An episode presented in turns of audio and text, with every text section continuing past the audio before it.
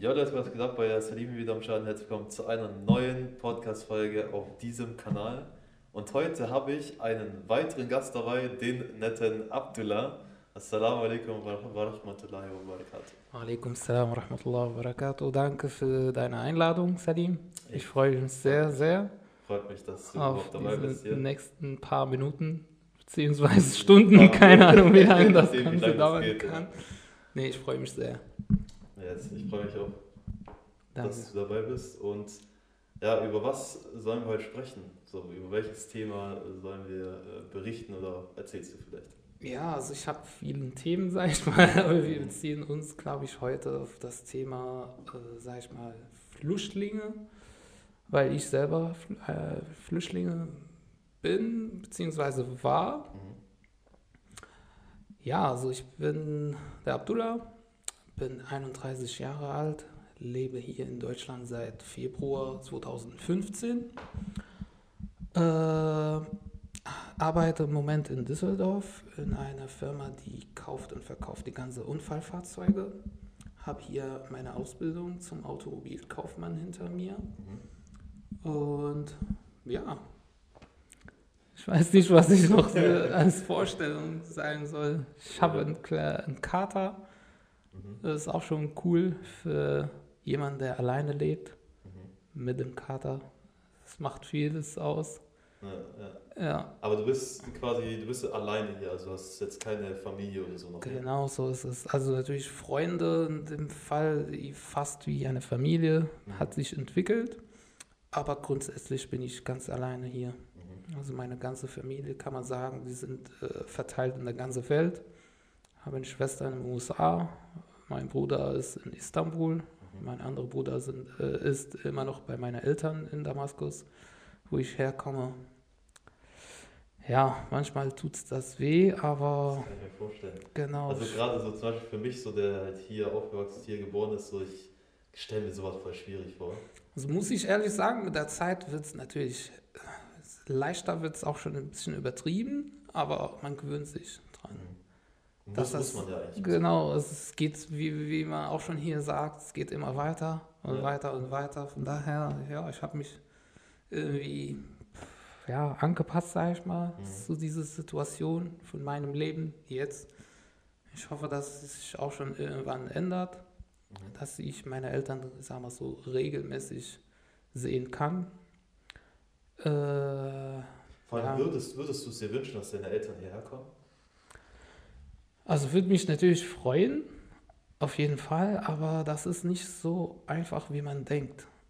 Äh, Das ist auch schon bezogen auf unsere Situation, von der also politische Situation in meinem Land, in Syrien, leider, weil man denkt, okay, für eine in Anführungszeichen Ausländer, ja, nach ein paar Jahren kann man auch schon ein Besuchvisum erstellen für Vater, Mutter, was weiß ich, Geschwister auch.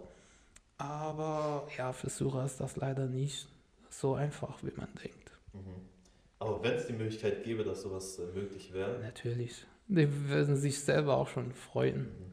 Die warten eigentlich auf diesen Moment. Meine Mutter sagt mir ja immer, okay, ja, wir warten, wir gucken, sollen mal probieren, dies, das. Mhm. Äh, ich verfolge immer auch schon die anderen Leute, die auch schon das also geschafft, sage ich mal. Mhm. Äh, ja, dass ich auch schon irgendwann hoffentlich die Möglichkeit äh, das habe. Aber zum Glück, sage ich mal, in meinem Fall auch, muss ich ehrlich sagen, äh, mein Bruder in Istanbul, äh, er hat die Möglichkeit gehabt, dass wir unsere Eltern dort hinkommen könnten. 2000, Ende 2019 haben wir uns auch schon, habe ich auch schon Glück gehabt, äh, dass ich auch schon ein Visum bekommen habe, Istanbul, um Istanbul zu besuchen. Mhm. Da haben wir uns tatsächlich alle dort getroffen mit meiner Schwester, die jetzt in den USA ist. Und das war, kommen wir gleich vielleicht dazu, aber das war auch schon so ein Zeitpunkt für, für, für meine Persönlichkeit, für Abdullah, der das Leben anders gesehen hat seit diesem, seit Ende 2019. Mhm. Also das kann man auch schon sagen, so Abdullah davor ist ein anderer Mensch als Abdullah danach. Okay. Also das heißt, so wie du jetzt bist, so warst du vorher eigentlich nicht. So Also es ist ein bisschen übertrieben, aber so für eine innere, sage ich mal. Äh, ja, also ich sehe das Leben jetzt anders. Mhm. Also auch so von der, von der Reife her, so geistige Reife. Und Nee, auch- nee, das, das natürlich nicht, aber so Gefühle her. Also man, ich habe vorher immer, also was heißt immer, es war dieses Gefühl, diese Hoffnung, dass ich meine Eltern bald wiedersehen kann, Mhm. war so gut wie gestorben. Ach krass. Ja, Ah, okay, okay. weißt du, weil wir sind auch schon nicht mehr die Jüngste. Mhm. Und du denkst, okay, was ist, wenn meinen Eltern irgendwas passiert? Ich kann den nicht besuchen in Damaskus. Und das war mein Punkt, wo ich immer Ängste hatte.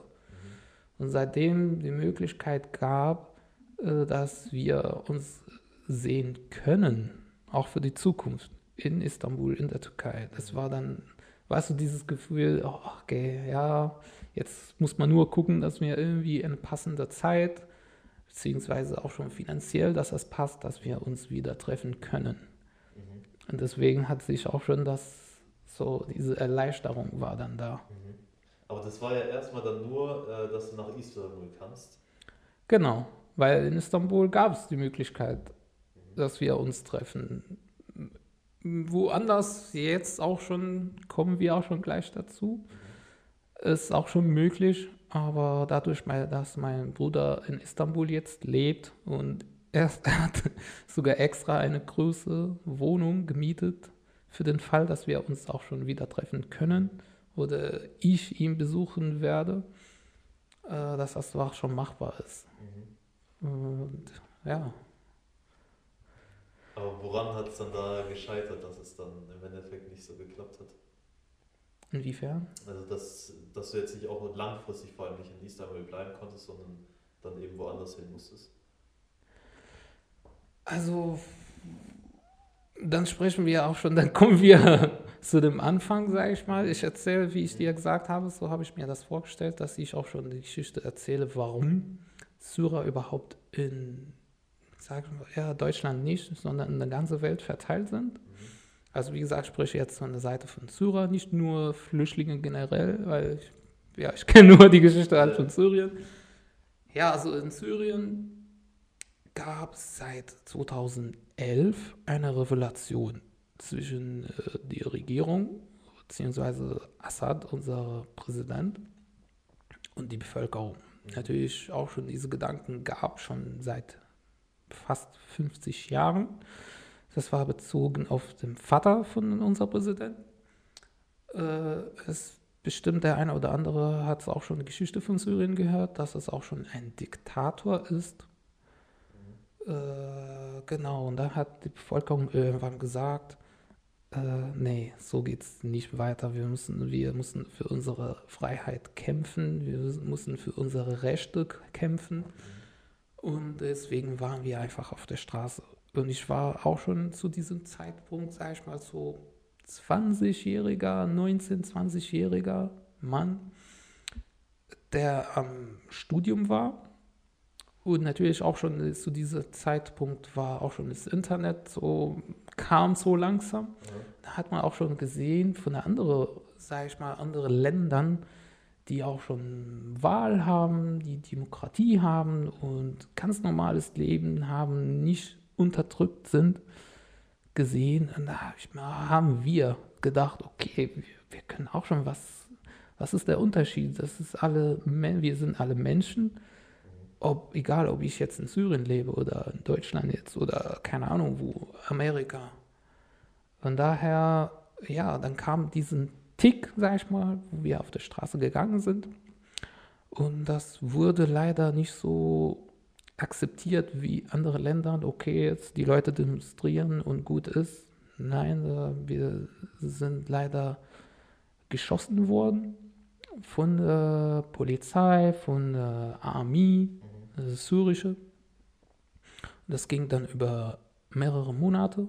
Und da, da warst du selber auch dabei? Also Genau. hast du es auch selber so miterlebt? Genau, und da habe ich sogar auch schon einen Mann gesehen, der einen Schuss im Kopf hatte.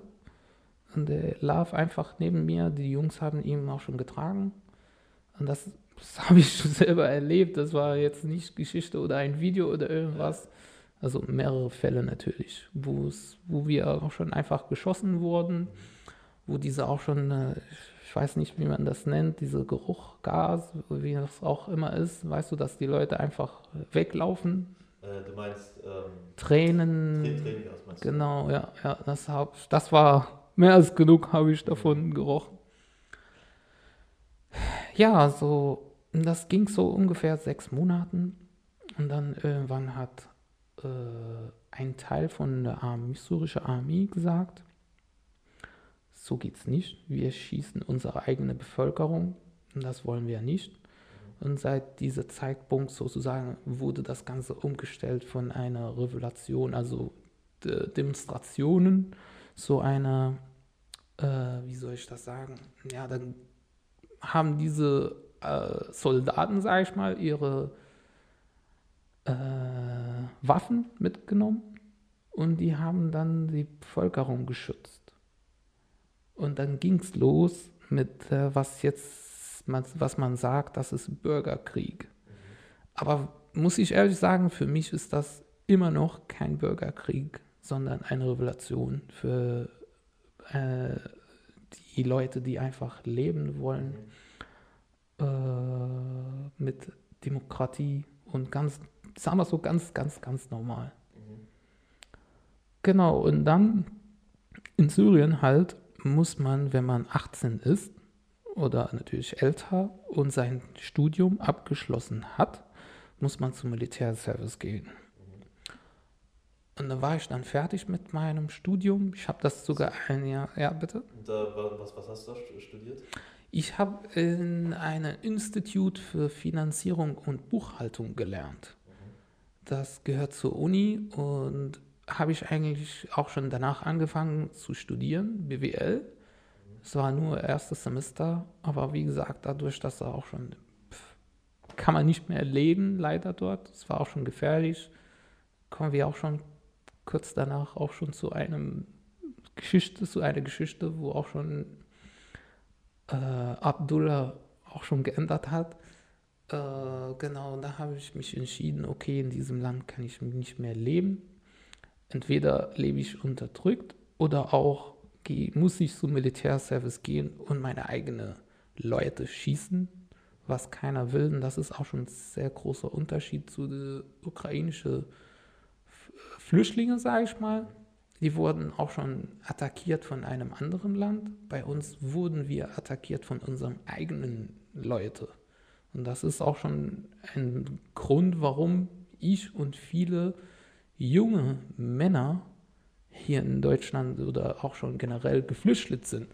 Weil wir wollen natürlich unsere eigenen Leute nicht schießen.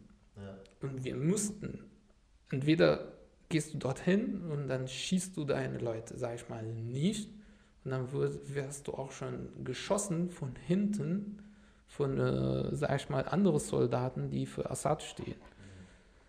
Und deswegen dann haben wir gesagt, okay, da gibt es nichts anderes als einfach flüchten mit unserem Leben auf die Hoffnung, dass es auch schon nächstes Jahr besser wird. Und das ist jetzt seit 14. Februar 2014 ist der Tag, wo ich Syrien verlassen habe. Aber ich, ich stelle stell mir das gerade richtig schwierig vor. Also so, das, also so, oder deswegen, man kann sich nur so vorstellen, also ich kann es mir nur so vorstellen, du hast es ja so erlebt, ja. aber so alleine von der Vorstellung her muss man sich denken, das ist extrem schlimm. Also so, wenn du eigentlich, egal für was du dich so entscheidest, du könntest eigentlich sterben. So.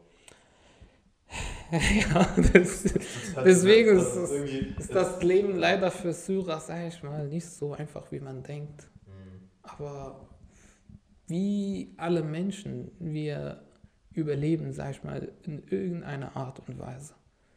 Weil wenn ich dir jetzt auch schon erzähle, wie meine Eltern da unten jetzt leben, dann wird es doch schon, hey, was ist das? Sind wir in 2023 und es gibt immer noch solche Lebensart noch. Äh, von daher, also ein Mensch wird, wie genau wie wir auch schon hier in Deutschland oder in Europa überlebt haben mit der Corona-Zeit, das war auch schon am Anfang, das ist, kann man uns gar nicht vorstellen, wie läuft das? Für mich war das so, okay, ja, ich habe was Schlimmeres erlebt, was soll das? Das war, das war auch schon diese Ja, Gedanken, wo ich auch schon gleich auch schon erzählen wird.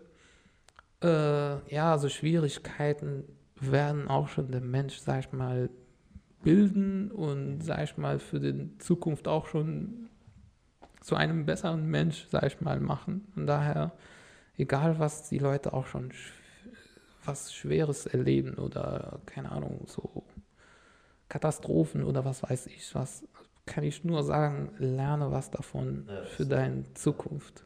Mhm. Das ist, das ist extrem wichtig, ja. Ja, Also deshalb, so je schlimmer es ist, deshalb denke ich mir halt immer, wenn, gerade wenn man so schlimme Dinge so erlebt, dann ist der Vorteil halt alleine daraus, dass du erstens, wie gesagt, selber weißt, wie es wirklich ist.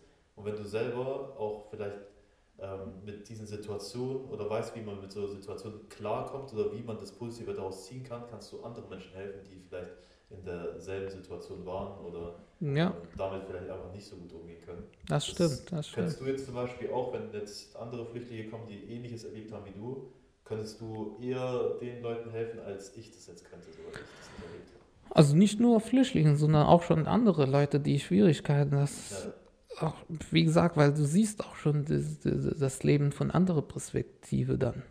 Deswegen, das ist auch schon, ja, also es war leider schlimm, aber auf der anderen Seite ist es auch schon gut für die Zukunft. Man denkt auch schon an der Zeitpunkt, okay, was, was, warum passiert mit mir sowas überhaupt? Was, was habe ich da überhaupt getan? Aber danach erst kommt dieser Zeitpunkt, wo du denkst, ah, Alhamdulillah, Gott sei Dank, ich habe das hinter mir und ich lerne ja davon.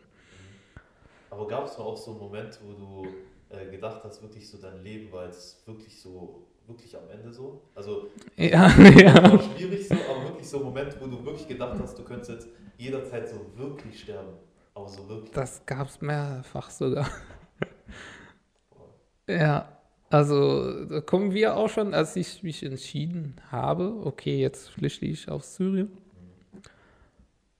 Äh, es war auch schon ein Weg über Beirut, über Libanon, wo ich nach Istanbul fliegen könnte. Und da habe ich tatsächlich ein, ein Flugticket gebucht über Libanon zu meinem Bruder, weil der war schon vor mir dort, aus demselben Grund.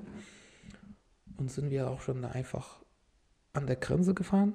Und an der Grenze haben die Polizei festgestellt, dass Abdullah ein sehr, sehr gefährlicher Mensch für die, sag ich mal, für, für das Land ist. Und die haben mich tatsächlich festgenommen, äh, wurde ich zurückgebracht. Das ver vergesse ich nie in meinem Leben, weil auf den Hinweg an der Grenze habe ich so auch schon Damaskus angeschaut. Die Straßen, es war auch schon leer, weil es war morgens. Habe ich die Straßen so wie ein Film, wie ein Hollywood-Film, habe ich die Straßen so angeguckt und so, ey, wann komme ich wieder? Keine Ahnung, könnte auch schon nächstes Jahr sein. Es könnte 10, 50 Jahren nie wieder. Das war auch schon sehr, sehr traurig im Moment. Und tatsächlich, ein paar Stunden später kam ich zurück mit dem Bus von der Polizei, denselben Weg zurück, aber nicht nach Hause, sondern ins Gefängnis. Und das war auch schon, sag ich mal, man denkt, okay, jetzt Gefängnis. Äh, das war kein normales Gefängnis, sagen wir so. Aber, aber so die Polizisten haben das haben gesagt, dass du gefährlich bist, nur weil du versucht hast zu flüchten quasi. Nee, das war Ja, nicht, sondern weil ich Demonstrationen ja gemacht habe. So. Wie gesagt, das war auch schon äh, kein Demokratie, sag ich mal, sondern Diktator. Dikta Diktator sagt man einfach, ja. Also musst du auch schon mi- mich korrigieren, falls ich was Falsches sage, weil ich bin immer noch in der Lernphase, sag ich mal. Ja, genau, also ich habe ja Demonstrationen gemacht und das war auch schon, ja, nicht gewünscht, sag ich mal so. Und jeder, der das auch schon erwischt ist, wird ins, ins Gefängnis gebracht. Und das war auch schon bei mir so gewesen. Ich wusste nicht, dass ich auch so, sag ich mal, in Anführungszeichen gefährlicher Mann bin für meine Regierung, für unsere Regierung. Das war, ich sag mal so, war mein, ja, mein Glück vielleicht. Oder auch nicht. Äh, mein Schicksal, sagen wir so. Und tatsächlich wurde ich gebracht, zurückgebracht zu diesem Gefängnis. Wie gesagt, ich habe, äh, es war unter der Erde, in so einem Raum, schwierig, schwierig jetzt zu schätzen, wie viel Quadratmeter, aber es war ein kleiner Raum. Wir waren so ungefähr 100 Leute und ich habe die Sonne für zwei Monate gar nicht gesehen. Ich war gar nicht draußen. Also außer als wir zum Dikta Diktativ, Dik Detective gegangen sind, wo er uns gefragt hat, warum, wieso, weshalb du das gemacht hast. Ja, das war, ich habe auch schon an meinem Körper bis jetzt auch schon äh, Sachen zu sehen, die auch schon auf der, an der Haupt, Haut sind von dieser Zeit. Also quasi so, so Nabel, so. genau, so Entzündungen und so. Das habe ich noch an den Knochen tatsächlich hier. Das ist auch schon ein kleiner Loch, ist jetzt nicht mehr zu sehen, zu erkennen nur. Ja, das erinnert mich an dieser Zeit tatsächlich. Und wie gesagt, an zwei, du weißt gar nicht, die Uhrzeit zum Beispiel, weißt du gar nicht. Du hast gar keinen Kontakt zu deiner Familie die wissen gar nicht, wo du auch schon bist. Ich habe das Glück gehabt, dass über Kontakte und so, sie wussten überhaupt, wo ich bin. Aber andere Leute, null. Du weißt gar nicht. Du weißt nur, dass dieser Mensch nicht mehr da ist. Der lebt, der ist gestorben. Wie geht's ihm? Von der, von der Bildfläche äh, verschwunden. Null. Gar keine Ahnung. Und das war wirklich für zwei Monate wo ich jeden Tag gedacht habe, okay, das war auch schon zwischendurch auch schon Hoffnung, der da war, dass jeden Morgen, das war, wir waren auch schon jetzt auch wieder die Erinnerung, wir waren für die Polizei keine Menschen. Also mein Name wurde nie gesagt von den Polizisten. Wie, wie haben die dich dann angesprochen? Wir waren nur Zahlen. Ich habe die Nummer von 59 gehabt ich habe jede Sekunde gewartet, bis die Nummer 59 gerufen wird, dass, ich, dass die sagen, ja, 59, ab nach Hause. Das kam leider nicht, aber erst nach zwei Monaten. Und es war eine schweres, schwierige Zeit, sage ich mal so. Wir haben kaum was zum Essen gehabt. Ein Teller, wo wir im normalen Leben zwei Teller davon essen, damit wir satt satt werden, haben wir acht Leute davon gegessen. Einen ganzen Tag. Und wenn wir Glück haben, haben wir dann am Morgen so eine Tomate zum Frühstück bekommen. Aber gab es dann auch deshalb irgendwie so Konkurrenz zwischen euch dann? So, weil nee, am, mei am, mei am meisten Fällen nicht, weil wir alle, sag ich mal, im selben Boot sind. Wir haben sogar auch schon ineinander gedacht. Das, das wie gesagt, die Menschlichkeit dann steigert sich in solchen Fällen. Mehr an, okay, ich will überleben einfach. Und da waren dann auch nur Männer da? Genau. Also, Muslim, in Anführungszeichen muslimisches Land, ja. waren nur Männer. Und es könnte auch schon nicht, äh, könntest du auch schon nicht für Frauen das machen, weil wir haben so nah aneinander auch schon geschlafen dass so gegenseitig und so nah sind, damit auch schon der Platz überhaupt reicht. Ich, ich glaube, das waren auch schon ein paar Tage von diese zwei Monate, wo ich richtig geschlafen habe. Ansonsten war, war ich nie am Schlafen, weil du weißt nicht, was da passiert. Was, äh, ich bin auch schon sowieso auch schon im normalen Leben äh, schlechte Schläfer, sag ich mal.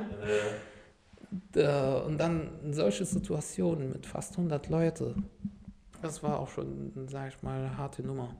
Falls jemand auch schon krank war und war auch schon einer krank, da gibt es auch schon, ich weiß nicht, wie man das auf Deutsch nennt, wo du einfach so zitterst und dann kommt so ein weißes Dings aus deinem Mund, weißt du, und dann denkt, okay, das, wenn du nicht weißt, was das für Krankheit ist, dann denkt der andere, dass, das, dass du gestorben wärst. Und war einer, der hat diese Krankheit gehabt haben wir dann gedacht, okay, der ist gestorben. Und da haben wir auch schon die Polizisten gerufen. Ja, was ist dann? Natürlich, wenn die Tür auf war, mussten diese 100 Leute auf einmal Richtung Wand gucken und so wie ein Blitz. mussten die direkt Richtung Wand stehen und nichts mehr sagen. Haben wir natürlich gemacht und dann war dieser Mann einfach auf dem Boden. Ja, was gibt's dann? Ah ja, der Mann ist einfach gestorben. Okay, wir machen die Tür wieder zu.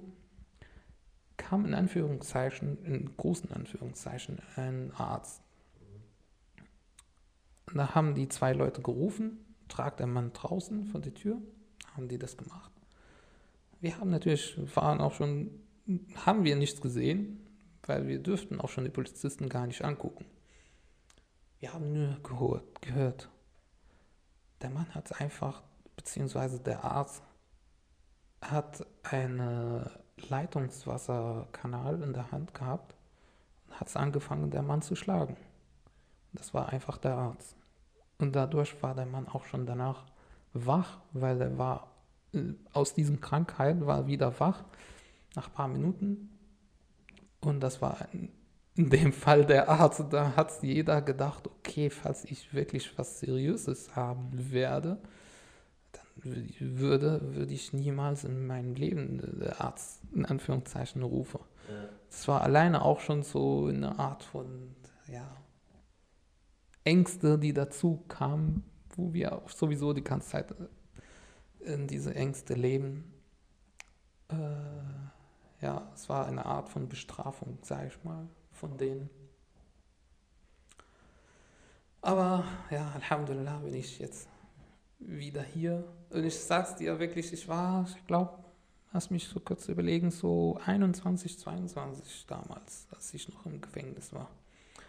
Das hat mich aber zu einem anderen Mensch gebracht, sag ich mal. Ich habe in dieser Zeit auch schon gelernt, wie du geduldig sein kannst. Weil, wie gesagt, du wartest auf nichts.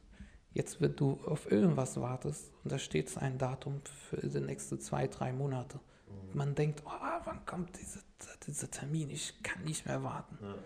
Für mich, ich habe einfach auf nichts gewartet auf nur Hoffnung, dass ich weiterlebe. Ja. Du weißt nicht, vielleicht morgen, vielleicht in ein Jahr, vielleicht in fünf Jahren. Ich hab, kenne jemanden, der ein paar Jahre in dies, solche Gefängnisse geblieben ist und danach ist er raus zu seiner Familie. Von daher, also natürlich war das auch schon ein negative, negatives Erge äh, Erlebnis für mich. Aber wie gesagt, man, der Mensch sollte von solchen Sachen, sehe ich mindestens, einfach lernen, wie ich da ein besserer Mensch werden kann. Aber sowas ist auch nicht so einfach. Natürlich. so in so einer Situation hat man natürlich so andere Gedanken, so als äh, versuchen irgendwie die Vorteile daraus zu ziehen. Also danach. Äh, in diese, diese zwei Monate war das natürlich äh, auf Deutsch gesagt scheiße. Aber da, danach, weißt du, was ich meine? Also, ich habe das auch schon, sag ich mal, selber benutzt auf dem Weg nach Deutschland, dass wir, es kommt auch schon später, da habe ich mir auch schon gedacht, okay, ich habe was ganz Schlimmeres erlebt, warum soll ich diesen Weg zum Beispiel nicht gehen, der gefährlich ist. Das ist natürlich, muss man auch schon denken, okay, ist das gefährlich, was kommt auf mich zu, was kann ich da dagegen machen und dies und das, aber diese Gedanken, okay, habe ich überhaupt diese Mut, sag ich mal, überhaupt was zu machen. Mhm. Und deswegen sage ich dir jetzt, dass ich davon was gelernt habe und mhm. nicht äh, gegen was anderes. Dass du auch so, so, so abgehärtet bist dann. Genau. Ja, ja. Ja, Alhamdulillah, sage so. Ich hoffe, dass das auch schon für, für meinen späteren, sag ich mal, Zeiten, für Al-Akhirah, inshallah, dass es auch schon, ja, mehr Drajat geben wird. Mhm. Inshallah. Ich habe jetzt damit gar nicht gerechnet, sagt er. So, das, Und muss, muss ich ganz ehrlich sagen, also das ist jetzt eine, das hört sich äh, große Story und äh, Fokus und dies und das, aber es gibt viele andere, schlimmere Geschichten, die noch nicht erzählt wurden. Mhm, ja. Von Menschen, die vielleicht auch schon gar nicht hier in Deutschland leben. Mhm. Oder auch hier in Deutschland leben nicht jeder kann zum Beispiel sprachlich zuerst. Zweitens kann auch schon von sich selber sowas erzählen. Ich bin Alhamdulillah zu einem Zeitpunkt gekommen, dass ich das jetzt dir das erzählen kann. Und danach, jetzt merke ich das auch schon im Herz, sag ich mal, ein bisschen, aber danach kann ich mein Leben weitermachen. Manche, wenn die nur dran denken, dann wird es, jetzt Ja. stoppt alles wieder, keine Ahnung, zwei, drei, vier, fünf Tagen, vielleicht mehr. Es ist Koma sozusagen, Ja, ja, zack, ist weg. ja, die das halt einfach nicht so gut verarbeiten können. Genau so ist es. Ne, Das ist auch schon jetzt eine Weile her, aber sowas vergisst man nicht so Ja, einfach. auf jeden Fall. Aber es ist halt immer so eine Sache, so man vergleicht solch, solche Stories, vergleicht man halt mit dem, was man selber so erlebt hat. Und Hier ist es Also- schwierig, sag ich mal. so, wenn man wenn man es halt mit hier vergleicht, so, dann ist hier halt so gar nichts im Vergleich Ja. zu dem, was du Ja. erlebt hast. Ja. Wenn man aber sowas wie ich jetzt sowas gar nicht erlebt habe und ich höre halt solche Stories, dann natürlich äh, ist es halt extrem schlimm. Weil man kennt halt sowas nur von irgendwie von Filmen oder irgendwie von, von Geschichten, die jemand so erzählt hat, aber man hat es halt nie selber erlebt. Und deshalb ist es halt für einen selber hört sich halt richtig schlimm an. Und für dich, so natürlich in der Situation ist es auch schlimm gewesen, aber du siehst es wahrscheinlich nicht so schlimm wie ich jetzt zum Beispiel. Wie ich dir gesagt habe, weil ich auch schon andere Stories gehört habe, die ist noch schlimm, tausendmal schlimmer, als was ich erlebt habe, sind. Deswegen, also, ja, Alhamdulillah, ich habe Glück gehabt, dass ich überhaupt nur zwei Monate, das, Mhm. Zwei Monate sind auch schon zwei Monate, aber für mich, weißt du, im Vergleich mit, keine Ahnung, der drei, vier, fünf, sechs Jahren im Gefängnis war, in solche Gefängnisse und danach noch überlebt hat und jetzt auch schon noch weiter am Leben ist. Das ist schon eine Story, sag ich mal, wo du draus, äh, keine Ahnung, äh, nicht nur ein Buch, sondern Bücher machen kannst. Mhm. Ja. Aber vor allem, wie, wie kamst du dann aus dem Gefängnis raus? Also ich habe das Glück gehabt, dass meine Tante, die ist leider gestorben, kurz danach, nach dieser Geschichte, äh, die war Richterin bei der Stadt in Syrien. Die war die erste Richterin von Frauen in Syrien sogar. Und sie hat so viele Connection gehabt und an dem Zeitpunkt tatsächlich, wo ich auch schon festgenommen wurde, sie war dabei, deswegen habe ich dir auch schon gesagt, dass meine Eltern wussten überhaupt, wo ich war. Und dann hat sie das Ganze verfolgt und das Ganze hat dann zwei Monate erst gedauert, bis ich rauskommen könnte. Also stell dir vor, dann hätte ich meine Tante nicht an meiner Seite. Äh, könnte sein, dass dieses Gespräch gar nicht zustande ich Gekommen ist. sagen, ja. ist wirklich, also ist, weil ich habe das Lustige, ich habe äh, den Weg nach Deutschland bekommen, sozusagen, ab einem Land von einem Mann, der mit mir im, Gefang im Gefängnis war. Und er war im Gefängnis für zwei, für sieben Monate, ungefähr sieben, acht. Der heißt Mohammed, ich sage schöne Grüße. Der wohnt, glaube ich, in Dortmund. Äh, kann vielleicht auch schon dieses Podcast irgendwann hören. Alhamdulillah, salam takum Hamid. äh, Ja, und er hat mir dann auch schon das gesagt, wie ich nach Deutschland komme. Jetzt habe ich vergessen, was, was der Punkt, was ich jetzt sagen wollte. Äh, Ja, genau, also dass er einfach sieben Monate dort geblieben ist und ich nur zwei Monate. mhm. Deswegen, also Gott sei Dank, sag ich mal, dass ich ja über meine Tante überhaupt das. Genau, jetzt weiß ich genau. Sorry. Er hat mir danach erzählt, dass viele Leute in demselben Gefängnis gestorben sind. Manche, die mit uns zusammen waren oder auch schon die danach gekommen sind, die einfach für ein paar Tage dort geblieben sind und danach im Gefängnis gestorben sind. Deswegen, Alhamdulillah, ich lebe noch. Alhamdulillah, Das ist echt gut, äh, das ist wichtig. Vor allem, man muss auch dann dafür auch, weiß man auch, wie, wie, wie dankbar man noch sein muss. Dann. Ja, ja, ja, das ist wirklich. Also jetzt nicht nur deswegen, sondern dankbar, dass man auch schon gesund ist. Dass man am Leben ist. Und irgendwie keine krassen Nachwirkungen oder sowas hast sowieso. Eben, Krankheiten oder was weiß ich was. Genau, und ja, durch meine Tante dann kam ich tatsächlich raus. Habe ich für vier Monate ungefähr, also mein ganzes Leben nochmal zurückgebracht, sage ich mal, zur Normalität, dass ich auch schon nichts mehr bei der Stadt habe. Und ja, und dann ging es wieder am 14. Februar 2014 nach äh, Istanbul und äh, hat damals, Alhamdulillah, geklappt an dem Tag. Hast du das, hast du dann wieder versucht, über, äh, also selben, über denselben Weg? Ich kann es dir sagen. Jetzt, wie gesagt, jetzt taucht wieder die Erinnerung. Das habe ich mir vorher nicht so vorbereitet, das alles zu sagen. Äh, an dem Tag, beziehungsweise an der Grenze genau, wo ich meinen Pass abgegeben habe, stand meine Mutter hinter mir. Und da hat sie angefangen zu beten und Koran zu lesen. Und das Ganze so, damit das auch schon äh, gut läuft. Und ich war am Zittern an einem Schalter, weil ich auch schon diese Ängste gehabt habe, dass die auch schon sagen, äh, wir sind immer noch nicht fertig mit dir, du kommst wieder zurück. Und als ich diesen Stempel auf meinen Pass gehabt habe, dass, okay, jetzt darfst du Syrien verlassen, das war, kann ich dir nicht äh, sagen, wie, es hört sich ehrlich gesagt jetzt komisch an, dass man sein eigenes Land verlassen darf, kann, aber das war ein schönes Gefühl. Das ist wie Erleichterung, okay, jetzt bin ich frei. Jetzt bin ich frei. Da habe ich angefangen zu weinen. Meine Mutter stand hinter mir, hat sie auch schon angefangen zu weinen.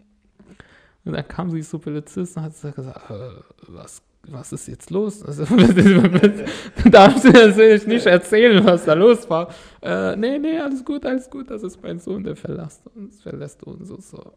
Diesen Moment vergesse ich auch schon nie. Mhm. Ja, und danach bin ich dann nach äh, Istanbul weitergeflogen. Habe ich dort auch schon bei meinem Bruder bin ich dort geblieben.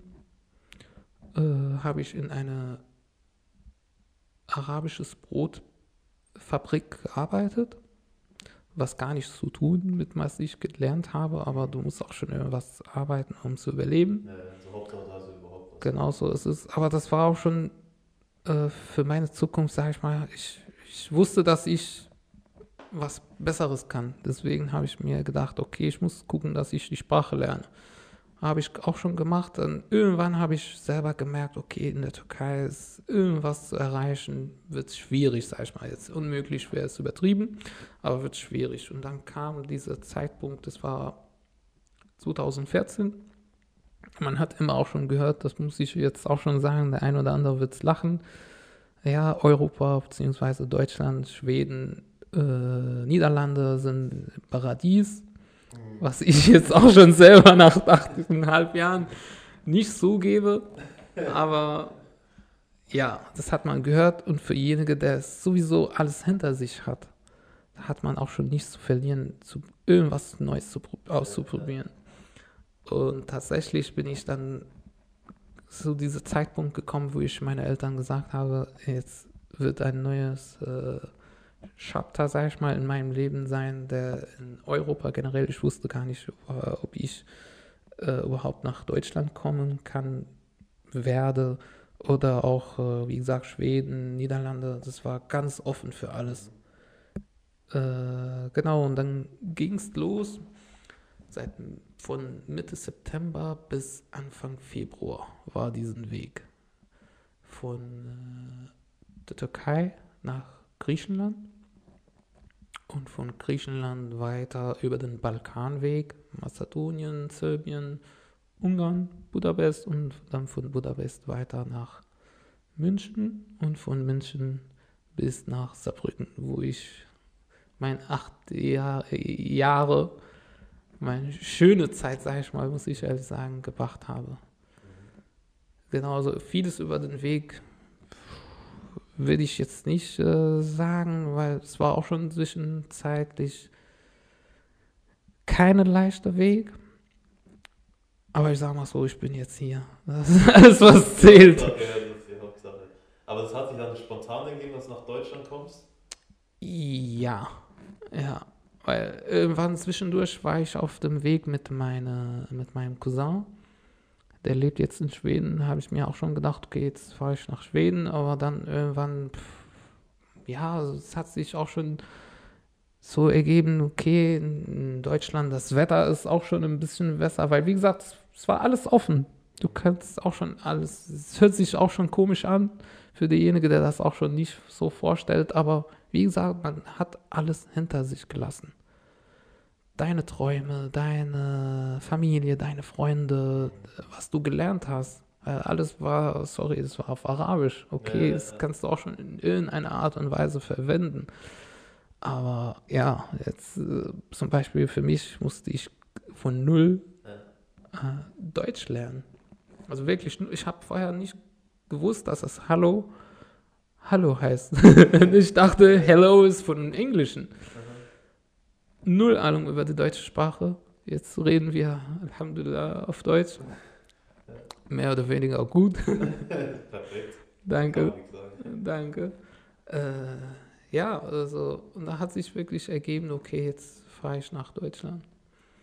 Und bezogen auf die, wo ich dir gesagt habe, auf die Zeit von zwei Monaten im Gefängnis, da war ich halt, ich habe versucht, immer mit dem Flugzeug von Athens, von Ath äh, äh, Athena, Athena, wie nennt man das auf Deutsch? Ja, Athena. Meinst du Athen einfach? Athen. genau, aus Griechenland sagen so. Mit dem Flugzeug irgendwie nach Europa zu kommen. Weil es wäre natürlich der einfachste und sicherste Weg. Habe ich fünfmal versucht. Äh, aber es hat leider nicht geklappt. Immer die Polizisten haben mich dann erkannt. Zum Glück war kein Leiden, sag ich mal. Es war nur, okay, ja, du bist Syrer, okay, komm zurück. Darfst du nicht. Zum Glück. Dann irgendwann habe ich äh, auch schon gesagt, nee, das irgendwie muss ich irgendwie einen anderen Weg suchen. Und es war tatsächlich, sagen wir es so, es wäre ein bisschen übertrieben zu sagen, aber es hat auch schon teilweise gestimmt, ein Fußweg. Fußweg im Sinne von der Grenze zu, zu, zu also zu, zu st- streiten, ne, wie sagt man da? Zum, zum, zum Zoll quasi oder dann Einfach ne, quer durch dem, der, der, der Grenze zu laufen, weil ich, sag ich mal, illegal unterwegs bin. Weil wenn du kein normaler Pass hast, da gehst du einfach, fährst du einfach an der Grenze, weißt du, falls da Kontrolle gäbe und dann okay, du hast deinen Pass, zeigst du den, ciao, danke fürs Mitmachen. Aber in meinem Fall war es illegal, deswegen musste ich an der Grenze neben der, sag ich Ja, mal, ist äh, keine Ahnung, eine, eine, genau. Ja, da habe ich mir gedacht, okay, jetzt gehe ich zu Fuß. Meine Eltern kamen und haben gesagt, nee, das ist sehr gefährlich, wollen wir nicht, dies, das. Da habe ich denen gesagt, äh, ja, habt ihr recht, aber ich habe was ganz Schlimmeres hinter mir erlebt. Und ich glaube nicht, dass das schlimmer wird. Weißt du, dieses, einfach dieses Gedanken, okay, jetzt zieh durch, mach doch was. Das war auch schon, also, wenn man es jetzt hört, okay, es ist, warum hast du es überhaupt gemacht? Du willst aber auch schon weiterkommen. Und das ist diese Kompromisse, die du auch schon, die man auch schon im Leben finden soll. Gehe ich auch schon ein Risiko? Oder bleibe ich, wo ich bin? Gehe ich ein Risiko ein? Genau. Und da habe ich mir gedacht, nee, ich gehe dieses Risiko ein, weil, wie, wie ich dir gesagt habe, ich habe was ganz Schlimmes hinter mir. Und schlimmer könnte nicht sein, hoffentlich. Und es war wirklich so. Ich musste teilweise tatsächlich an einer Nacht, die Polizisten in Mazedonien haben uns also festgenommen nicht, sondern haben gesagt, okay, jetzt geh mal zurück. Und an dem Tag habe ich alleine diesen Weg versucht zu machen. Da musste ich diesen Weg natürlich im Wald alleine so gegen zwischen 11 und 1 Uhr Nacht Mhm. zurücklaufen. Das war keine schöne Erinnerung. Aber ich habe davon auch schon was gelernt. Okay, du bist jetzt ein äh, harter Mann, sag ich mal, der fast alles hinter sich hat. Und jetzt, das Leben ist offen für dich. Ja, und dann kam ich zurück und dann irgendwann hat es tatsächlich geklappt. Und war auch schon eine lustige Geschichte über die Zeit, warum ich überhaupt in Sa im Saarland angekommen bin. Weil auf dem, auf der letzte, bei der letzten Versuch habe ich so eine Gruppe aus Damaskus kennengelernt, Jungsgruppe, drei, vier Leute. Und wir haben uns sehr, sehr gut verstanden. Und irgendwann haben die mich gefragt, ja, wo gehst du jetzt hin? Da habe ich denen gesagt, ja, mein Kumpel, derjenige mit mir im Gefängnis zusammen war, der Mohammed, der war, der kam dann ein paar Wochen vor mir in Dortmund an. Da hat er mir erzählt, ach ja, in Dortmund gibt es die beste äh, Sprachschule in Deutschland. Also ich habe null Ahnung, wo die beste überhaupt, weißt du, du hörst das von irgendjemandem, okay, dann ist es halt so. Habe ich die Jungs gesagt, ja, ich fahre nach Dortmund. Und da haben die jetzt gesagt, ach ja, willst nicht mit nach Saarbrücken fahren? Ich sage, hä, wo ist überhaupt Saarbrücken? Ich habe das noch nie im Leben gehört. Ja, das ist Saarland. Ey, ihr macht das nicht besser. Da haben die erzählt, dass ein Kumpel von denen, die haben den Namen genannt, dort lebt. Und das ist auch schon, dass man die Papier, Aufenthaltstitel und so im Saarland schneller als andere Bundesländer bekommt. Und da habe ich kurz überlegt, äh, Moment, Moment, wie heißt der Mann? Und da haben die einen Namen genannt. Und da habe hab ich festgestellt, dass ich sehr gut befreundet bin mit seinem Bruder. Und da habe ich so kurz überlegt, okay, ja, weißt du, du kennst den, äh, in Dortmund äh, weiß ich noch nicht, wie es aussehen wird. Hier hast du jetzt für den Moment, bis du deine Aufenthaltstitel bekommst, hast du mindestens Leute, die du kennst, wo du dich sehr gut mit denen verstehst. Und da habe ich kurz entschieden, okay, jetzt fahren wir tatsächlich nach Saarbrücken. Mhm. Und das war, wie gesagt, geplant für ein paar Monate und das hat sich gezogen für acht Jahre. Aber wie gesagt, das ist auch schon die beste Entscheidung, die ich damals getroffen habe. Das hast du so schöne Dinge im Saarland erlebt, dass sagst, ja. Ja, ja, ja, auf jeden Fall. Jetzt kommen wir auch schon zur Zeit vom Saarland oder willst du irgendwas äh, fragen? Weiß ich nicht, ich habe das Gefühl, dass ich so viel rede. Ja, aber das ist, das ist gut. Ich glaube, die Frage, die, die, die kommt, du kannst mal erzählen, wie es im Saarland ist. Vielleicht äh, erzählt es dann schon. Ja. Also auf jeden Fall am Anfang, ich habe, ich kann Gott sei Dank sehr, also jetzt nicht mehr sehr gut wie damals, aber gut Englisch. Deswegen könnte ich fast alles selber regeln, sag ich mal mit den Leuten auch. Und dann waren wir irgendwann bei, wie heißt das nochmal, so wie ASB, genau. Bei der ASB waren wir, um so auch schon Hilfe zu bekommen als Flüchtling und so. Und da lag auf dem Tisch ein Zettel mit Deutsch und Englisch, dass wir ein Laufverein sind und ihr seid herzlich willkommen mitzulaufen und so aktiv zu sein und so. Da habe ich das gelesen. Ja, hört sich gut an. Also ich bin selber kein Läufer in dem Fall, aber ich habe sehr gerne Sport gemacht. Fußball, Handball, Basketball, Schwimmen, alles möglich. Und ich dachte, ja, du bist, also damals war ich, beziehungsweise waren wir zu Hause, weißt du, du wartest auf diese Aufenthaltsbürokratie, bla bla bla, wie auch immer, wie das jeder kennt. Und das, ich habe gedacht, okay, dann komme ich mal wenigstens raus aus der Wohnung. Es ist bestimmt eine schöne Aktivität. Und das habe ich auch schon übersetzt für die anderen, die dort waren. Ja, ja, ist gut zu wissen. Und tatsächlich war ich an, an einem Samstag mit meinen Straßenklamotten einfach dort gewesen war leider das Laufen zu Ende und dann hat mich äh, der Vorsitzende von dem LLG Wustweiler, der Heinz Schuh, sage ich auch schon, besten Großen an dem Heinz, weil das ist auch schon zu meinem, einer, einer, sag ich mal, der besten Freunden gewesen. Und ja, da hat er gesagt, ja, wir sind fertig mit dem Laufen. Es war alles auf Englisch natürlich. aber an dem Tag kannst du gerne kommen, an Montag. Und ich so, okay. Und da hat er mich so angeguckt, ah, du hast aber keine Sportklamotten. Ich so, äh, nee, leider nicht.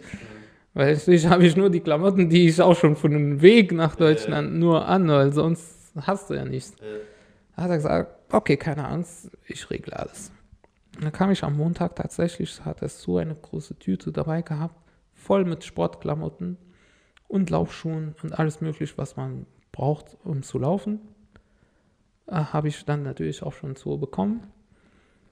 Und da habe ich angefangen zu laufen. Und es war auch schon die beste Sache, was meiner Meinung nach, was man machen kann, einfach Sport zu treiben in solchen Fällen. Also du hast dann für dich selber, für deinen Körper was Gutes getan. Du bist in Bewegung in solche Situationen, weil du bist nur am Warten. Du weißt wie, wie ich dir auch schon gesagt habe am Anfang, du wartest auf nichts. Äh, genau, und dann war das so wie eine Erleichterung. Du gehst Sport machen, du hast Kontakt zu den Leuten. Äh, dadurch habe ich auch schon eine separat, sage ich mal, Wohnung, weil wir waren in einer WG zusammen mit den anderen Jungs, habe ich auch schon eine Wohnung dort bekommen, dadurch, wo ich mieten könnte. Und wie gesagt, so Freunde von überall, der eine hat mir da geholfen, der andere hier, könnte ich auch schon danach, als ich angefangen habe, Deutsch zu lernen, meinen Deutschkurs, könnte ich auch schon mein Deutsch üben weil das war auch schon ein sehr, sehr wichtiges Thema in dem Lernprozess, sag ich mal. Ich, hab, ich war nicht so der, der Mensch, der einfach tags und nachts gelernt hat. Ich habe nur ein paar Stunden am Tag gelernt, also so grammatisch gesehen und die Texte und was weiß ich was. Aber dadurch, dass ich halt aktiv unter Leute war, wo ich auch schon die, die Sätze so versucht zu bauen und Fehler gemacht habe und die haben dann korrigiert und dies und das, habe ich natürlich auch schon die Sprache schneller als die anderen auch schon gelernt. Vor allem auch schon sprechen, wie man auch schon hört. Ja, ja das, das war einfach für mich klasse. Und ich könnte es sogar auch schon gute Ergebnisse auch schon erzielen im Sinne vom Laufen. Habe ich nach ein paar Monaten äh, oder beziehungsweise fast nach einem Jahr äh, meinen ersten Halbmarathon innerhalb von einer Stunde 35 Minuten. Äh, für jenige, der auch schon keine Ahnung vom Laufen hat, würde sagen, okay, ja, interessant, aber für jenige, der denkt, der weiß, okay, für jemanden, der nur innerhalb einem Jahr angefangen hat zu, zu laufen, ist schon kein schlechtes Ergebnis, sag ich mal. Das hätte ich jetzt zum Beispiel auch gefragt, so, ja, ist es jetzt gut oder ist es schlecht? also ich kann es dir nur sagen, was die, mein Trainer damals mir gesagt haben, weil das war auch schon geplant. Ich habe von mein, unserem Trainer, äh, der Bastian, auch schon sage ich, hallo an Bastian, äh, einen bestimmten Plan bekommen mit bestimmten Zeiten und äh, wie gesagt, vier Tage der Woche habe ich dafür trainiert schon so fast drei Monate davor. Dann habe ich mich wirklich festgehalten an diesen Zeiten.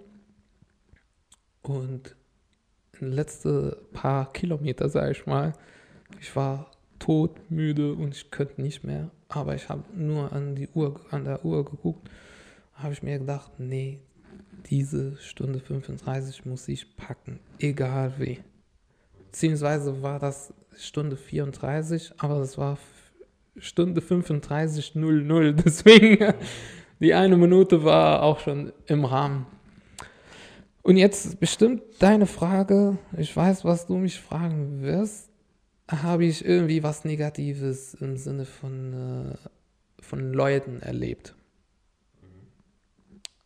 Tatsächlich in dieser Vorbereitungsphase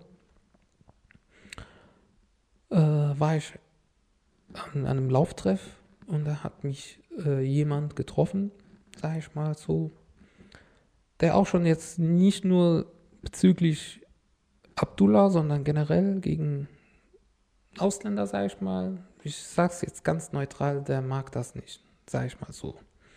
Er hat auch schon ein paar Sachen auch schon erzählt, wo ich auch schon damals nicht antworten könnte, äh, wegen meiner Sprache. Also waren es auch so rassistische Sachen? Ja, du hast das selber gesagt. Ich wollte das jetzt nicht so sagen, aber ich sag mal so, wie gesagt, ich bleib neutral und sage, der mag Ausländer nicht so, so gerne. Auf jeden Fall, der hat mich getroffen. Ah ja, und Abdullah, was machst du? Ich so, ja, ich bereite mich gerade vor fürs Halbmarathon in Saarbrücken. So, so gut, äh, was hast du für eine Zeit? Ich so, Stunde 34. Hat mir sich so angeguckt. Das wirst du niemals schaffen. Du hast erst vor ein paar Monaten angefangen. Das wird schwer, was weiß ich was. Dann hat er angefangen zu labern. Ich habe das natürlich gehört. Habe ich mir auch gedacht, pff, boah, vielleicht hat er recht. dann kam ein sehr, sehr, sehr netter Mann. Hat mir gesagt, Abdullah, denk nicht dran, du schaffst das. Deswegen sage ich dir, auf der einen Seite gibt es negative Leute und in Anführungszeichen schlechte Leute, aber auch die Mehrheit zum Glück sind die guten Leute. Das sieht man auch schon, sag ich mal, merkt man auch schon jetzt generell von beiden Seiten, von den Deutschen oder auch schon von den Syrer. Wird es leider nur auf, den, auf das Negative fokussiert. Auf das Positive wird es leider weniger fokussiert. Und dann habe ich mir, das war auch schon so ein Push für mich. Das war für mich, weißt du, am Anfang der Halbmarathon, ja, mal gucken, was da kommt. Ich laufe einfach mit und ja, ist cool für mich. Aber dann, ab diesem Zeitpunkt, wo dieser Mann das mir gesagt hat, das war wie ein Challenge für mich. Jetzt habe ich eine Stunde 34, die muss ich packen und sogar schneller. So, ein, so einfach, um, um ihm genau, zu zeigen. um ihm zu zeigen, guck mal, dieser Flüchtlinge, der hier in diesem Land lebt, der nicht so, der, sagen wir so, noch kein Deutsch kann, der kann noch besser als du laufen. Ja. Deswegen habe ich dir auch schon gesagt, die letzten paar Meter, sage ich mal, habe ich durchgezogen. Ich kam dort am Ziel an, da lag ich so wie ein, keine Ahnung, wie ich das beschreiben kann, aber derjenige, der läuft, der weiß, was ich meine. Ich könnte nicht mal atmen, aber die Hauptsache habe ich diese Zeit erreicht. Und eine Woche später war ich wieder äh, im Training, dann kam dieser Mann und dann kam extra zu mir, äh, ich sag, Abdullah, ich sage, ja, äh, das habe ich nicht gedacht. Glückwunsch, du hast mich überrascht. Das war für mich auch so ein Yeah, habe ich So- so geschafft, richtig- genau. Habe ich ihm gezeigt, wie, man es richtig macht, sagen wir so. Aber da merkt man vor allem so Leute, die halt so negativ sind und äh, einen versuchen so zu demotivieren, sind eigentlich eher eine Motivation. Ohne dass sie es. Aber Ich glaube nicht, dass war eine, eine Motivationssache von ihm war.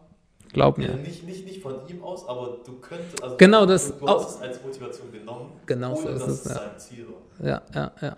Weil jemand anderen, beziehungsweise könnte ich auch selber sein, er hat das auch schon gehört, ah ja, hat er recht, ich kann das nicht schaffen. Gut ist, warum soll ich mich jetzt anstrengen? Aber in dem Fall, gut, wie gesagt, es war auch schon für mich, weil er so auch schon negative Gedanken hat, generell. Wäre jemand anderen, vielleicht hätte ich von einem Kumpel von mir oder so, hey Abdullah, pass auf, das ist wirklich jetzt äh, nicht machbar für dich. Musst du realistisch sein und dies und das. Und da hätte ich schon gedacht, ja, der hat recht. Aber von diesem Mann, spezifisch, habe ich mir gedacht, nee, danke, ich gebe jetzt alles. Und Alhamdulillah, Gott sei Dank, habe ich das geschafft. Und ja, und danach war ich auch schon fertig mit meinem Deutschkurs, war ich äh, einer der Besten, ich glaube zweiten Besten in dem Deutschkurs. Äh, und dann habe ich überlegt, ob ich, beziehungsweise von den anderen habe ich das auch schon gehört, ah ja, jetzt kannst du gut Deutsch, jetzt musst du eine Ausbildung machen. Habe ich auch schon mich dann gekündigt, habe ich auch schon angefangen bei einer Firma äh, als äh, Einstiegsqualifizierungsjahr nennt man das. Einstiegsqualifizierungsjahr. Achso. E, e, ja, ne, e, EQ, EQ, EQ oder wie es EQJ wahrscheinlich. Ja, genau. Als Industriekaufmann. Und das ist eigentlich nichts anderes als das erste Lehrjahr von der Ausbildung, ganz normal. Du gehst zu Besuch der, der Berufsschule, du gehst zum, ins Betrieb, zum Betrieb und du machst deine Ausbildung, aber danach, wenn du fertig bist, musst, falls du dich entscheidest, eine Ausbildung, eine normale Ausbildung zu machen, dann musst du die drei Jahre komplett machen.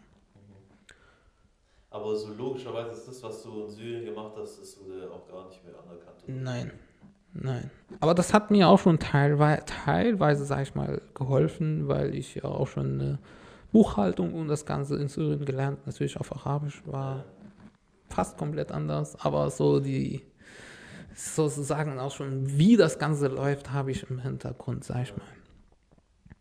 Aber, jetzt kommt das Aber, nach sechs Monaten habe ich selbst, oder beziehungsweise fünf Monate habe ich selbst festgestellt, dass meine deutsche Sprache mir damals nicht gereicht hat, um das Ganze äh, absolvieren zu können. Deswegen habe ich dann selber gekündigt und habe ich dann einen B2-Kurs gemacht, also Deutschkurs, einen weiteren und es war auch schon extra für den Beruf. Und also mündlich habe ich das geschafft, aber also schreiben und lesen habe ich leider von dem ersten Mal nicht geschafft. Es war auch schon äh, nicht so einfach, sage ich mal. Vom zweiten Mal habe ich es geschafft und ja, habe ich dann meine Stelle bei meiner ehemaligen Firma bekommen zu einer Ausbildung als Automobilkaufmann. Das hat sehr gut geklappt. Und danach habe ich für zwei Jahre auch schon bei demselben Betrieb gearbeitet und seit Februar habe ich jetzt äh, in Düsseldorf angefangen, auch schon zu arbeiten, wie ich am Anfang erwähnt habe. Ich bin hier auch schon ganz, ganz glücklich bei meinem jetzigen Arbeitsgeber die Kollegen, das Atmosphäre generell, also Düsseldorf auch schon, ich wohne in Krefeld, aber generell NRW hat es mir auch schon sehr, sehr, sehr gut gefallen. Aber ja, ich fühle mich jetzt auch schon, der eine oder andere, ich weiß nicht, ob du das selber auch schon gehört hast, ich fühle mich als Halbsaarländer. Äh. Von diesen acht Jahren, wo ich dort verbracht habe. Also das war auch schon nicht nur das äh, Lauftreff, wo ich auch schon aktiv war. Ich habe auch schon, du weißt das selber, als Hobby bin ich auch schon Fotograf. Und da habe ich auch schon meine Kamera, auch schon war ich unterwegs fürs Laufen oder auch für, um Bilder zu machen von Handball. Da war ich auch schon sehr, sehr aktiv bei der TV Meerschweiler sage ich auch schon die beste Grüße an alle, weil ich kenne, ich kenne fast alle. Also ist Wirklich. Es, ist es ein großer Verein so oder ist es halt einfach nur? Nee, also großer Verein ist nicht, aber wie gesagt, es war, es, war auch schon also Dorf, der heißt auch schon einfach Merschweil. Ich kann ich hier auch schon schlecht vergleichen mit NRW, weil es dort auch schon im Saarland ist eh das kleinste Bundesland. Aber ja, für mich war es wie zu Hause, sag ich mal, im Saarland. Ich habe in Illingen, der ein oder andere, also die Freunde aus dem Saarland würden sich freuen, dass ich das jetzt sage. Ich sage vom ganzen Herz. Ich habe dort wirklich Familie gefunden und Freunde. Bis jetzt auch schon vor ein paar, vor einem Monat ungefähr, kam auch schon ein Kumpel von mir aus dem Saarland hierher extra, hat mich besucht. Und demnächst auch schon kommen ein paar hierher. Das, da freue ich mich sehr, sehr. Weißt du, jetzt bin ich so, so, der Botschafter, sage ich mal, zwischen der Saarland und NRW. Kann, kann man eher mehr oder weniger sagen. Äh, ja, ich finde es einfach cool. Ja. Aber, ja, das, das, das heißt, so lang, also bis knapp, knapp ein halbes Jahr bist du jetzt hier in NRW? Ja. So knapp. Und da war es halt dann auch wahrscheinlich am Anfang auch äh, erstmal schwierig, hier neue Kontakte Ja, auf jeden Fall. Auf jeden Fall. Aber wie gesagt, das muss ich auch schon ehrlich sagen, dieser Mensch, der jetzt auch schon Abdullah ist, als ich in Syrien war zum Beispiel, war ich noch jung, muss man auch schon sagen, aber so generell von Persönlichkeit, als ich gelernt habe, diese Buchhaltung und Finanzierung, ich habe nicht so viele Freunde gehabt. Ich war mehr einsam als so unter Leute. Ich habe meine Leute von der Schulzeit, von der Straße, wo ich gewohnt habe, und es hat mir auch schon, okay, das sind meine beste Freunde. Natürlich hat man auch schon der eine oder andere auch schon als Freunde bekommen, aber es waren für mich, ja, ja weißt du, so, okay, mhm. Kollegen. Ja, ja. Und dann kam ich in Deutschland an, hat sich auch schon alles in meine Persönlichkeit geändert, dass ich offener Mensch geworden bin, äh, dass ich auch schon zu Le auf Leute zukomme, selber. Du siehst das auch schon selber von der Gruppe, wo wir auch schon uns treffen, immer, wo wir auch schon überhaupt uns kennengelernt haben, dass ich auch schon immer dabei bin, versuche ich natürlich auch schon. Das ist gut, vielleicht auch schon die viel Freizeit, wo ich habe. Die, diese Zeit zwingt, zwängt mich rauszugehen und unter Leute zu sein, weil sonst am Anfang, die, wo du selber gesagt hast, kam ich hier an und ja, gehe ich nur zur Arbeit und dann komme ich nach Hause und gut ist. Ja, das war muss, da muss man sein. Also vor allem auch, um, äh, die Sprache richtig zu lernen. Gut, in, de, in dem Fall jetzt habe ich jetzt nach acht Jahren habe ich natürlich die Sprache gelernt. Also jetzt kam. Aber es, aber es, gibt ja auch viele, die acht Jahre hier sind, die können trotzdem noch nicht richtig Deutsch sprechen. Gibt es Leute, die seit 20, 30 Jahren hier ja, sind und die können auch. Ja, es ist von einer Person zu einem anderen auch schon Unterschied. Das kannst du nicht von jedem erwarten, okay? Du hast ein, zwei Jahre, um die Sprache zu lernen und ich, äh, ich erwarte von dir, dass du jetzt, jetzt Muttersprache wäre es übertrieben, aber sehr gutes Deutsch sprechen zu können, das kannst du vergessen. Das auch, ja. Weil vor allem, wenn ich mir vorstelle, Deutsch zu lernen, Eben. Deshalb bin ich froh, Deutsch schon so muttersprachlich sprechen zu können, weil ja. das würde ich niemals lernen wollen. Ja, ja, da gebe ich dir auch schon aus eigener Erfahrung recht. Aber wie gesagt, das ist, es gibt auch schon Leute, ich kenne selber Leute, die so knapp acht Jahren hier in Deutschland sind. Die können noch tausendmal besser Deutsch als ich. Sogar, also gefühlmäßig habe einen getroffen, ich glaube du auch. Äh, der hat einfach meiner Meinung nach besser Deutsch gesprochen als die Deutsche an sich. Das war super toll, die Aussprache und die Wörter und Grammatik. Mhm. Mashallah. So einfach Mashallah. Mhm. Von daher, das kannst du nicht jetzt grob sagen, okay, wie ich dir am Anfang gesagt habe, das ist von einem Mensch zu einem anderen, ist genau dasselbe wie mit der Schule. Also wäre es so einfach gewesen, wären, wären wir alle Ärzten zum Beispiel oder Ingenieuren oder was weiß ich was. Es gibt halt im Leben einfach Unterschiede zwischen Menschen. Der eine kann das besser, der andere kann das andere besser als der andere. Und zum Beispiel auch schon der eine kann ganz leicht und einfach lernen, der andere kann nicht lernen, sondern kann direkt was machen. Deswegen gibt es auch schon diese andere Berufe, wo man auch schon nicht so viel zum Lernen braucht.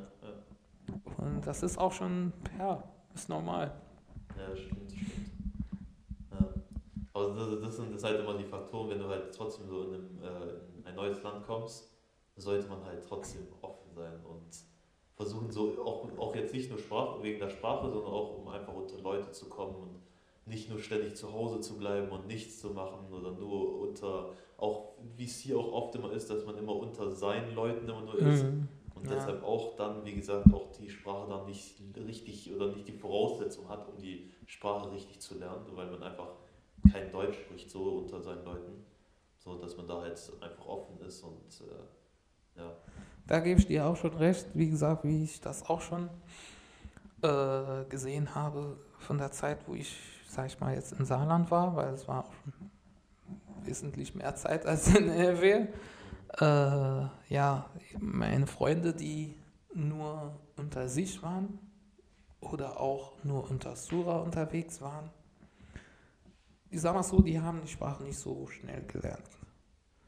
Bei mir war es das, ich habe von Anfang an alleine gewohnt, war dieses Zwangs rauszugehen da und da habe ich auch schon mich gezwungen, also mich gezwungen wäre es übertrieben, aber ich habe diesen Kontaktweg ausgesucht, wo ich fast nur unter Deutsche sein kann.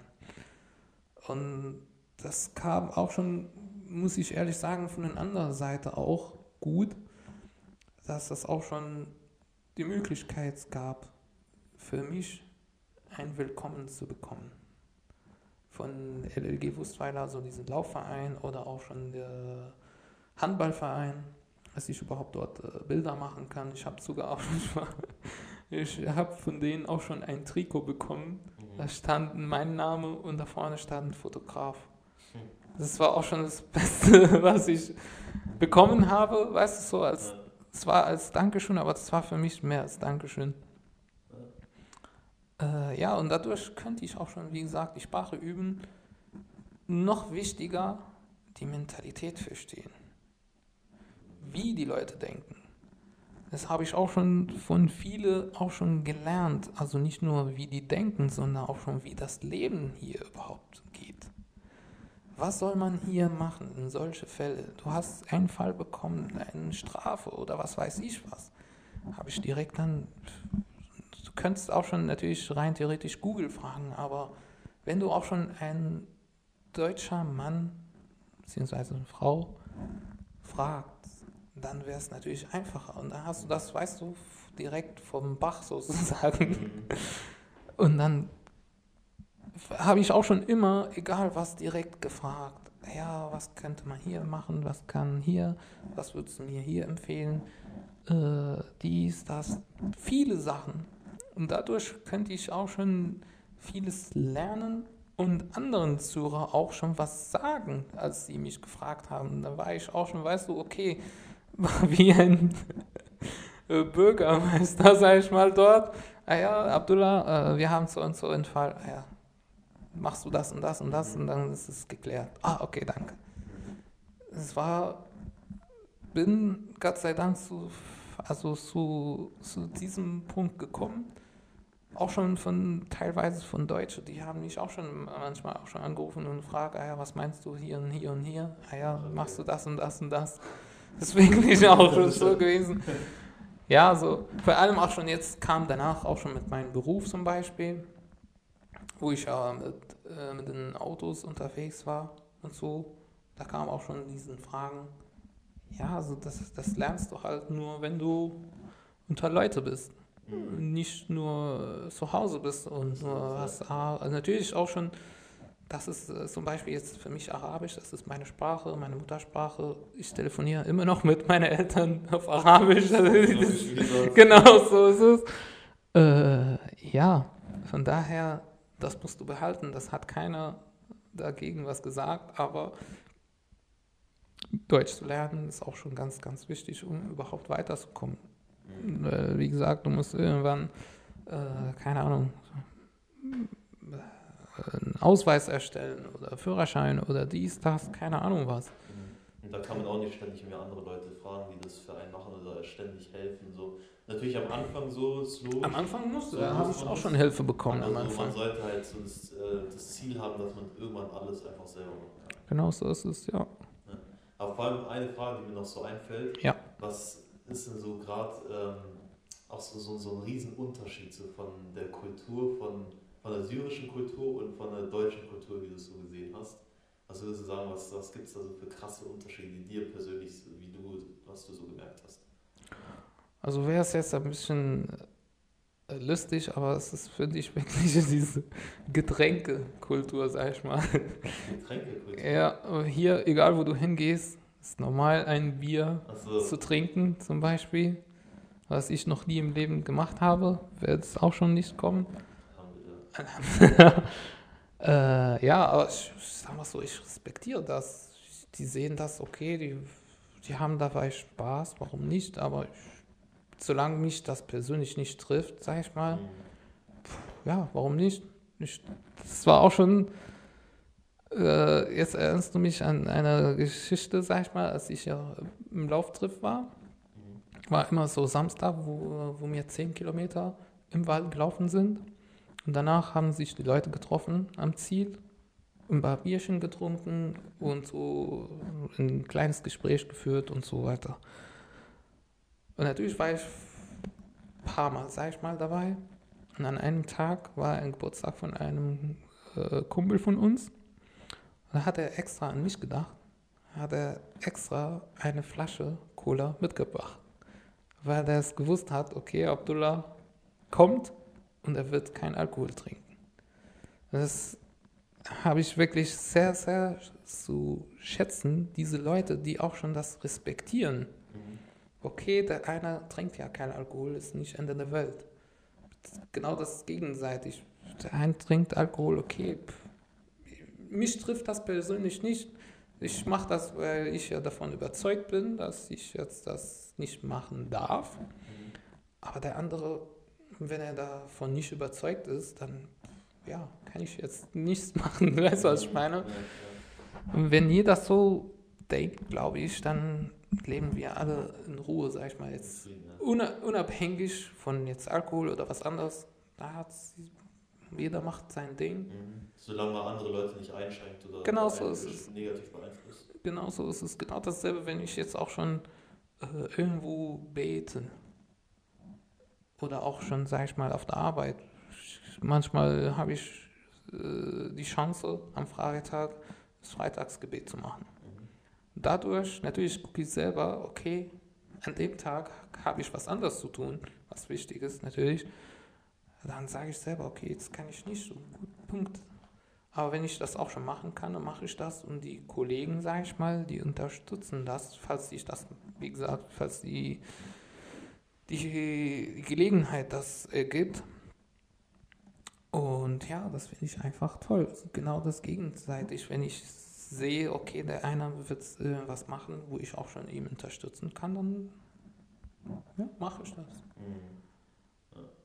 Also sollte man auf jeden Fall denken. Aber also genau sollte. aber äh, wie also, man halt weiß, ich sag mal, man kann halt nur versuchen, jetzt äh, andere Leute dazu zu, äh, zu bringen, sich so zu verhalten, aber Eben, ja. kannst halt nicht komplett vermeiden. Aber nee, das komplett kannst du vergessen, aber wie gesagt, sagen wir es so, wir arbeiten dran. Ja.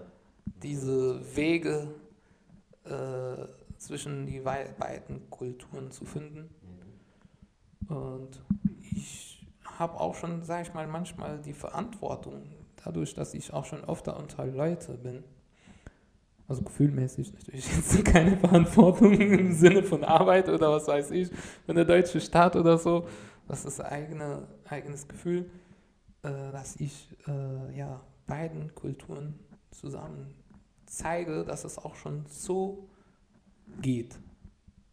Dass man auch schon von beiden was haben kann, was gut ist für sich selber. Zum Beispiel jetzt auch schon als Araber es ist auch schon leider Gottes bei uns sehr bekannt, wenn du einen Termin hast, dass du eine halbe Stunde später kommst oder eine Stunde oder gar nicht kommst. Das ist fast normal, leider. Ich persönlich kann ich das jetzt nicht mehr. Ich, ich bin sehr, versuche natürlich, klappt nicht immer. Ja, klar, immer. Manchmal äh, Bus verspätet sich oder so, das ist was anderes. Aber wenn das an deiner Hand liegt, oder beziehungsweise in meiner Hand liegt, versuche ich wirklich pünktlich oder auch schon sogar wie die Deutsche auch schon ein paar Minuten vorher da zu sein. Mhm. Ich, ich finde das einfach gut. Das ist auch schon Respekt für die Zeit von den anderen und so. Und das ist ein Beispiel, was ich zum Beispiel selber aus der deutschen Kultur angenommen habe. Mhm. Oder auch äh, diese Genauigkeit auf der Arbeit das muss ich auch schon sagen. Also aus, äh, aus Islamsicht, sage ich mal, du musst ja auf der Arbeit äh, perfekt sein. Was heißt perfekt? Also du musst nee. deine Arbeit auf jeden Fall korrekt machen. Korrekt, genau, weil perfekt wäre es übertrieben. Aber alles richtig machen, sagen wir es so, in einfaches Deutsch. Äh, und dadurch bist du auch schon dann von Gott, sag ich mal, belohnt. Und so mache ich das auch, beziehungsweise versuche ich das immer so zu machen. Andere denken, oh, guck mal, der, der macht das so und so. Aber für, ich mache das nicht, damit die Leute kommen und sagen, hey, guck mal, was der Abdullah gemacht hat. Ich mache das für mich selber, damit ich auch schon, das habe ich auch schon im Vorstellungsgespräch gesagt, ich mache das, damit ich auch schon abends nach Hause komme und kurz vorm Schlafen nicht schlecht nachdenke, okay, warum habe ich so was Falsches gemacht. sondern weißt du, dass du mit dir selbst zufrieden bist. Mhm. Und dann hast du auch schon ein besseres Gefühl für dein Leben, dann bist du zufrieden und happy und sollte auch schon alles gut laufen. Mhm. Also wie gesagt, versuch's. ich bin kein Ja, perfekter klar. Mensch. Keiner ist perfekt. Aber vor Aber allem, vor allem auch wenn jeder weiß, dass du korrekt arbeitest, das ist auch noch ein Vorteil. Ich sag mal so, das kommt nur gut an. Ist unabhängig, wie ich dir gesagt habe. Ich, ma habe. ich mache das nicht, damit ich die Leute zeige. Guck mal, was der Abdullah kann. Ja. Das, das kommt von sich selber. Ja. Wenn du nur korrekt arbeitest, dann hat keiner was zu sagen. Und bist du happy, wie ich dir gesagt habe, das aller, allerwichtigste Punkt für mich, bist du happy mit dir selber. Mhm. Also wie gesagt, inshallah versucht man immer gut zu sein, aber ja. ja, das ist auf jeden Fall wichtig. ja ich habe eine Frage noch so zum, äh, zum Ende. gerne. Und zwar, kannst du es dir vorstellen, hier langfristig in Deutschland zu sein? Oder denkst du dir, jetzt beispielsweise in Syrien würde jetzt alles in Ordnung sein, da wäre Demokratie und alles, dass du dir wieder vorstellen könntest, dahin wieder zurückzugehen?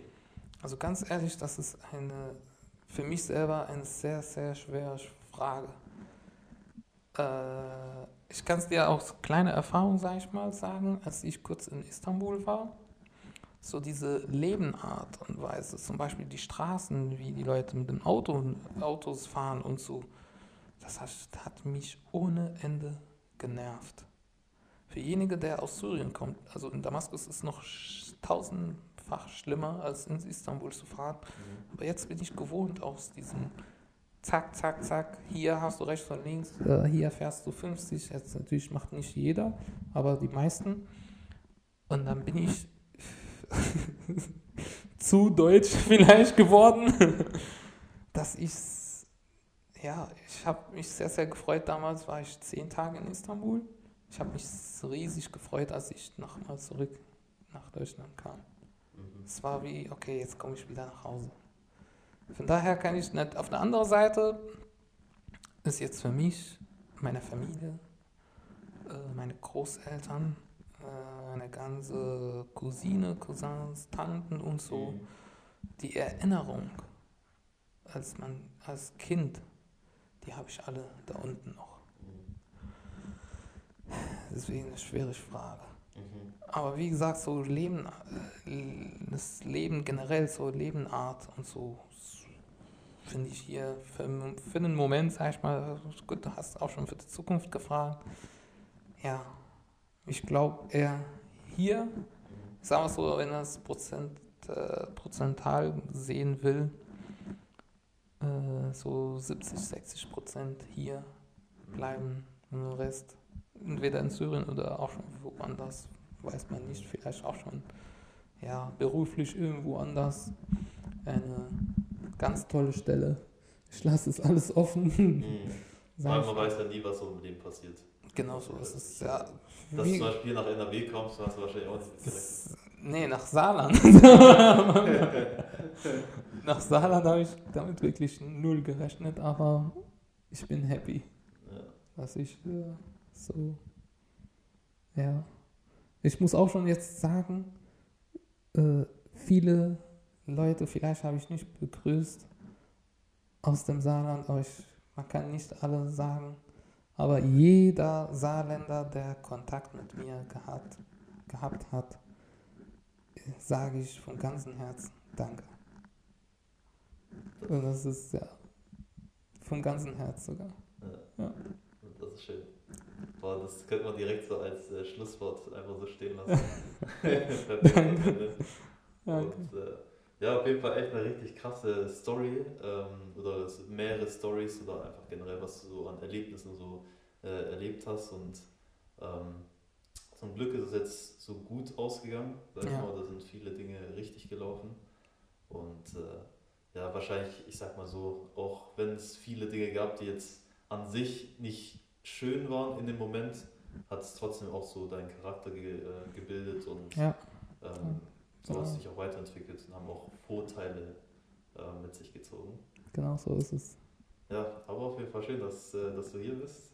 Danke, freut mich Und auch. Hat mich auf jeden Fall echt, die Folge hat mich sehr gefreut. Mich Ähm, auch.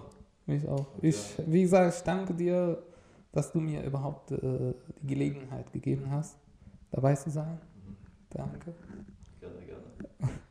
Und ja, ich hoffe auf jeden Fall, euch hat es von den Zuhörern auch diese Folge soweit gefallen. Ihr habt bis hierhin mitgehört, weil wir sind, glaube ich, jetzt schon bei fast eineinhalb Stunden. Echt? Das schon, äh, okay. Das, das ist schon Wenn man redet, krass, ja. das merkt man Ja, wirklich das nicht. nicht. Äh, Ich hoffe, euch hat es gefallen. Ähm, ihr könnt diese Folge gerne weiterteilen an Freunde, Bekannte, Familie, an Nachbarn, alle Leute, die ihr so kennt. Ja. Und ja, vielleicht habt ihr auch für euch was aus dieser, aus dieser Story, aus dieser Folge was rausgezogen, was euch vielleicht weiterbringt. Inspiration, Dinge, die ihr einfach für euch mitnehmen könnt. Und ja, falls du noch irgendwas sagen kann, äh, zu sagen hast, kannst du es noch machen. Außer Danke hat man nicht mehr zu sagen, sag ich mal. Perfekt, ja. Ja. Okay, also dann hören wir uns in der nächsten Folge dann wieder. Viel Spaß. Ciao, ciao. Ciao, ciao.